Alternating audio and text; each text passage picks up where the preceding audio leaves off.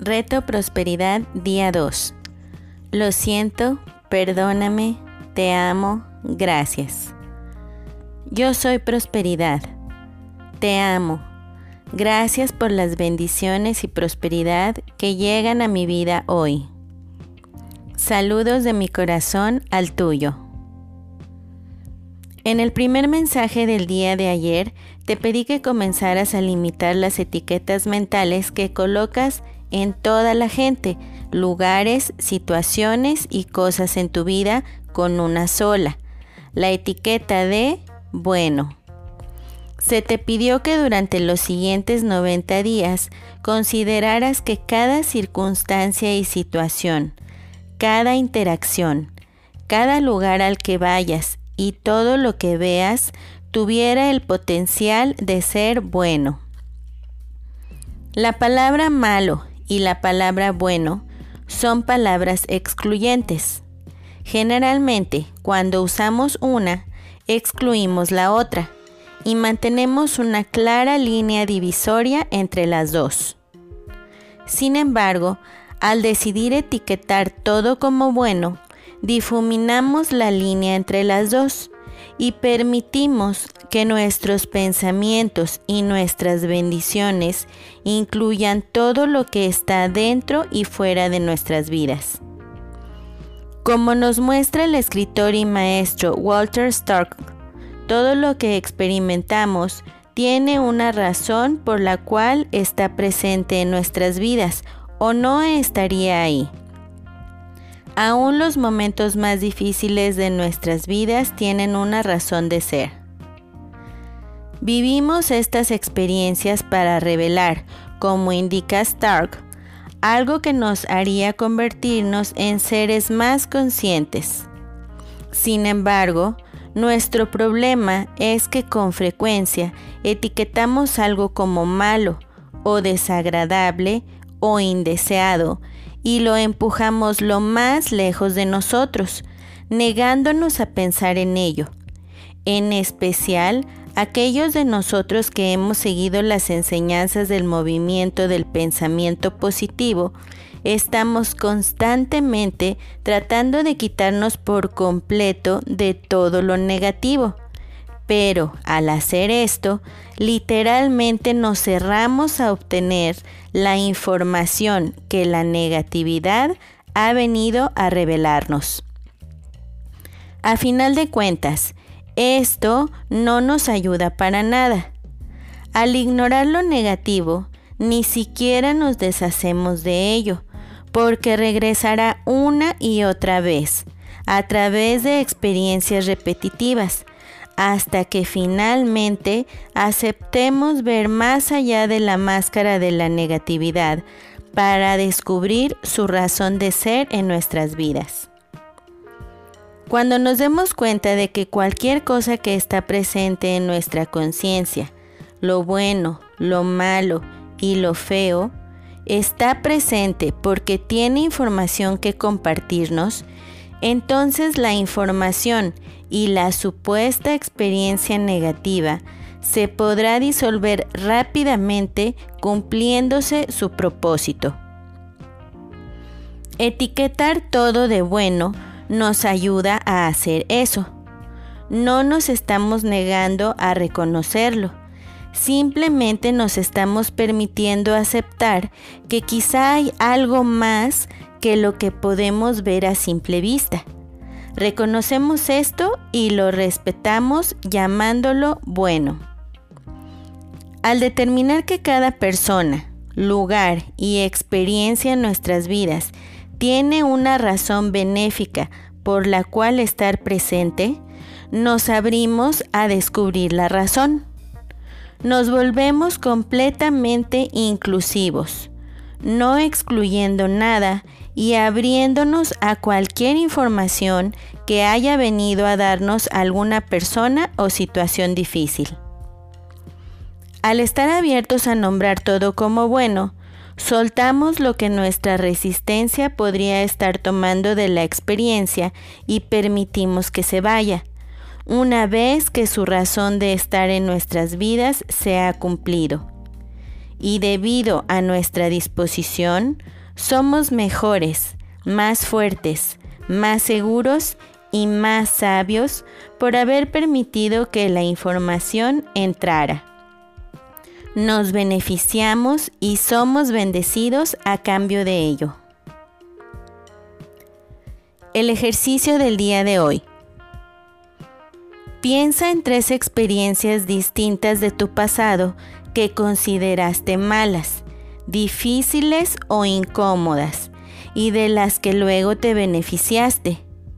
Puede ser que hayas aprendido acerca del amor incondicional por medio de una persona difícil o que una enfermedad seria te haya llevado a descubrir tu fuerza interior o que hayas obtenido información invaluable que te haya ayudado a crecer y a cambiar y a acercarte más a ser la persona que quieres ser gracias a un sinnúmero de experiencias o vivencias. Escribe estas experiencias en tu diario de bendiciones y entonces, a lo largo del día, mientras tu tiempo lo permita, Piensa además en esta idea de que cada experiencia y persona que la vida te trae es algo bueno para ti. No juzgues, no temas, no te preocupes. Tan solo acepta que cada persona y cada experiencia contiene un beneficio, porque si no, no estaría presente en tu vida. Este es un ejercicio sencillo, así es que trata de que así sea, sencillo. No trates de complicarlo agregándole algún pero o sí. Solo velo todo como bueno y sigue adelante. El propósito de estos ejercicios es ayudarte a darte cuenta de que la línea que divide lo bueno y lo malo no es tan recta ni está tan bien marcada como quizá lo creías. A medida que explores los beneficios de lo que alguna vez etiquetaste como una experiencia negativa y te des cuenta de que el bien siempre está presente, la línea se hará aún más borrosa y te encontrarás menos dispuesto a juzgar tu mundo. La afirmación del día de hoy. Estoy dispuesto a ver lo bueno en cada experiencia.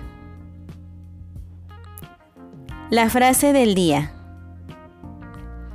Nunca estaremos libres de la maldad diciéndonos que no existe o que no tiene poder, pero sí estaremos libres de ella si destruimos nuestro viejo concepto de maldad como un poder separado del divino proceso de la vida. La única manera en que podemos hacer esto es tomando conciencia de que existe una polaridad creativa en la vida que es necesaria para la evolución del crecimiento espiritual. En este sentido, no hay ni bueno ni malo, sino algo más allá, que llamamos Dios. Walter Stark. Nos vemos mañana y hasta entonces recuerda, siempre es mejor bendecir y todo está bien. Bendiciones. Reto bendiciones día 2. Lo siento, perdóname, te amo, gracias. El poder de una bendición. Existe una teoría en física, conocida como el enredo cuántico, el cual ocurre cuando dos partículas se crean de una misma fuente y después se separan en un ambiente de laboratorio. Una vez separadas, estos dos fotones serán el opuesto exacto uno del otro. Serán como el reflejo del otro en un espejo y una vez creados siempre serán la imagen del otro. Si se permite que estos fotones se separen y solo uno de ellos se expone a un campo magnético para que gire con mayor velocidad, también la otra partícula girará con mayor velocidad, aunque en la dirección opuesta. La otra partícula instantáneamente adquiere el estado cuántico opuesto de la partícula expuesta al campo magnético. El reto de la bendición día 2 básicamente lo que nos dice del enredo cuántico es que las partículas de energía se comunican unas con otras y no importa si las dos partículas están a 10 centímetros, 10 kilómetros o 10.000 kilómetros de distancia. Inmediatamente se comunican la una con la otra. Esto no solo nos indica que la energía es pensante, nos indica que cada partícula también sabe lo que las partículas de energía en otras partes están haciendo.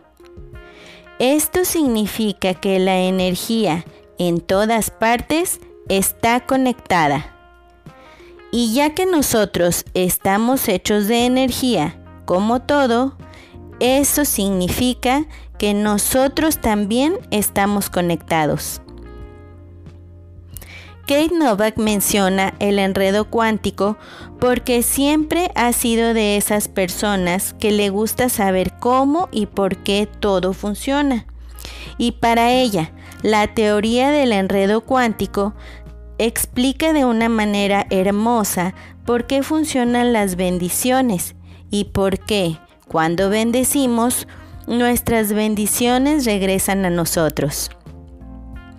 Somos seres maravillosos, cósmicos, universales, intrínsecamente energéticos y espirituales, y lo que damos a otros se nos regresa. Somos parte de la divina armonía del universo. En su libro Blessing, The Art and Practice, Bendecir, el arte y la práctica, el autor David Spangler define el bendecir como un momento de reconexión de los unos con los otros, con el mundo y con la fuente de nuestro ser. En este sentido, el bendecir nos despierta de nuevo a quienes y qué somos, uniéndonos con nuestros orígenes, recordándonos que somos uno. Ayer, en la carta de bienvenida, Kate compartió su experiencia de bendecir sus negocios. Si estás o has participado en el mundo de las ventas, probablemente sabes que platicar con el cliente y hacerlo sentir cómodo es una técnica común en las ventas. Y probablemente también sabes que el no mencionar el producto es una práctica de evasión estándar para quienes se sienten incómodos vendiendo y quieren que la experiencia termine lo más pronto posible. Era, por cierto, la técnica que más le acomodaba a ella mientras batallaba por promover sus productos en el mercado, y una de las principales razones por las que estaba vendiendo tan poco. Cuando el bendecir se convirtió en su único objetivo, todo cambió. Al bendecir, no estaba luchando contra nada. Por el contrario, se estaba abriendo y permitiendo que se diera el mejor resultado posible para todos.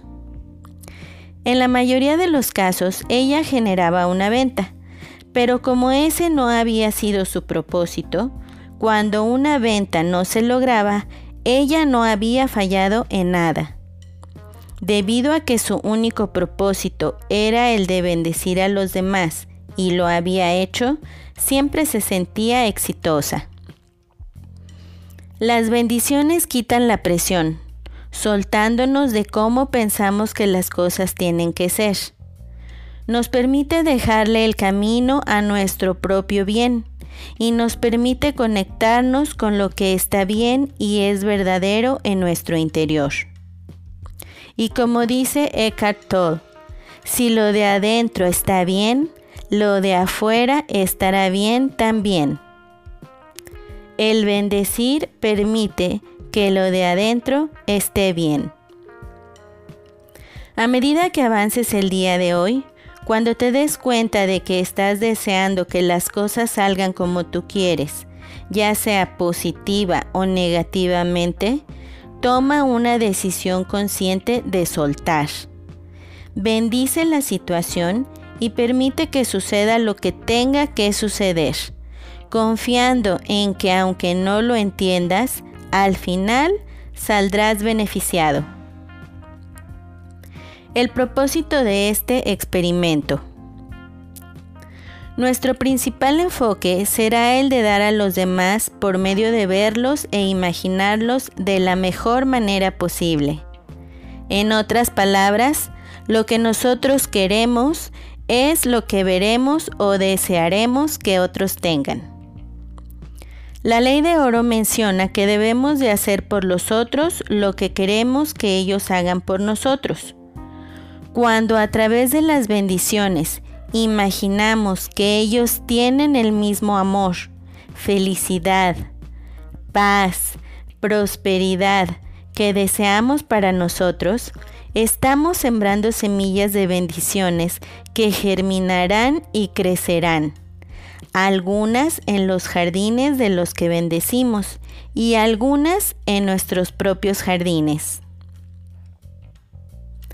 La acción del día. Durante los siguientes siete días, envía bendiciones a las personas que participan en este experimento contigo. Escríbeles una nota diciendo que los estás cubriendo de bendiciones e imagina el mayor bien posible para ellos. Puedes escribir tu nota en el comentario que la persona escribe. El pensamiento del día. No es suficiente sembrar semillas en esta vida física. O sea, batallar para obtener millones, ni inventar algo extraordinario, ni entrar en el registro de alguna sociedad de quién es quién. Porque sin importar los sublimes que puedan aparentar ser estas intenciones al principio, y aun si las semillas crecen y florecen, tan solo crecerán para desaparecer más adelante. Si deseamos una vida completa y llena de amor, una que esté llena de luz nueva, entonces debemos de sembrar estas semillas eternas dentro de nosotros. Esta es nuestra labor. Guy Finley de Let Go and Live in the Now. Suelta y vive el ahora. La afirmación del día. Nací para ser una bendición para el mundo.